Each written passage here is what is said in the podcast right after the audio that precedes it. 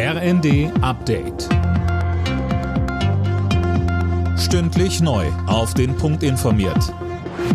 Ich bin Anna Löwer.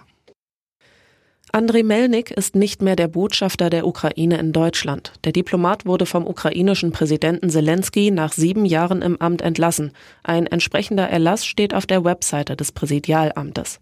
Melnik hatte immer wieder die Ukraine-Politik Deutschlands kritisiert. Zuletzt war er für seine Äußerungen über den umstrittenen Nationalistenführer Bandera selbst in die Kritik geraten. Melnik hatte Bandera als ukrainischen Freiheitskämpfer bezeichnet und dessen Verantwortung für Massaker an Juden und Polen im Zweiten Weltkrieg bestritten.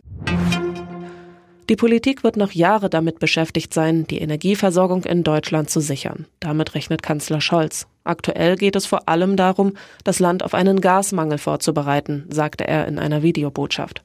Außerdem muss der Ausbau der erneuerbaren Energien vorangetrieben werden, so Scholz. Das machen wir mit vielen Gesetzen, die gerade in dieser Woche beschlossen worden sind. Es gibt ein Tempo, wie es bisher noch nicht in Deutschland gesehen worden ist. Und das ist notwendig. Und wir werden mit diesem Tempo es auch schaffen, ein klimaneutrales, wirtschaftlich starkes Industrieland zu sein.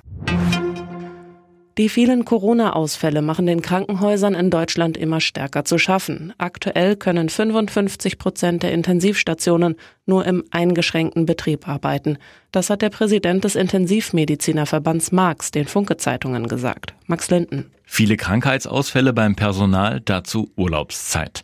Immer mehr Krankenhäuser sind am Limit. Die Versorgung von Notfällen und lebensbedrohlich erkrankten Patienten ist laut Marx zwar überall gesichert, aber es müssen schon wieder zahlreiche OPs verschoben werden.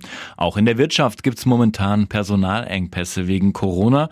Die Folgeaufträge müssen abgelehnt werden oder ziehen sich in die Länge. Nach dem Attentat auf den früheren japanischen Regierungschef Abe überprüft die nationale Polizeibehörde ihre Sicherheitsmaßnahmen für prominente Persönlichkeiten. Abe war bei einer Wahlkampfveranstaltung angeschossen worden und wenig später gestorben. Der Attentäter wurde festgenommen. Alle Nachrichten auf rnd.de